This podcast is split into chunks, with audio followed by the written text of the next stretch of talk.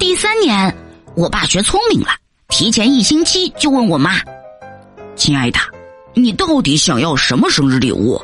我给你买呀。”我妈还是毫不在意的挥挥手：“嗨，买什么买？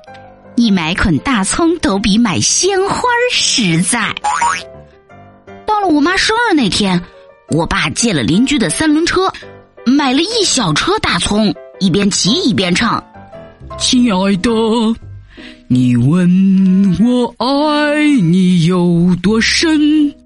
大葱代表我的心，么么哒。”我妈冷哼一声：“哼，不是你的大葱。”后来。我们家的一日三餐就变成了上顿清炒大葱，下顿清蒸大葱。一个月后，全家都吃成了呃葱心绿，连妹妹胡小花都抱怨了：“嗯，给点大酱蘸着吃也行啊。”后来我明白了，妈妈的生日就是爸爸的忐忑日。这不，今年啊，我妈过生日。我爸一整天都哆哆嗦嗦的，他谄媚的朝我妈笑笑。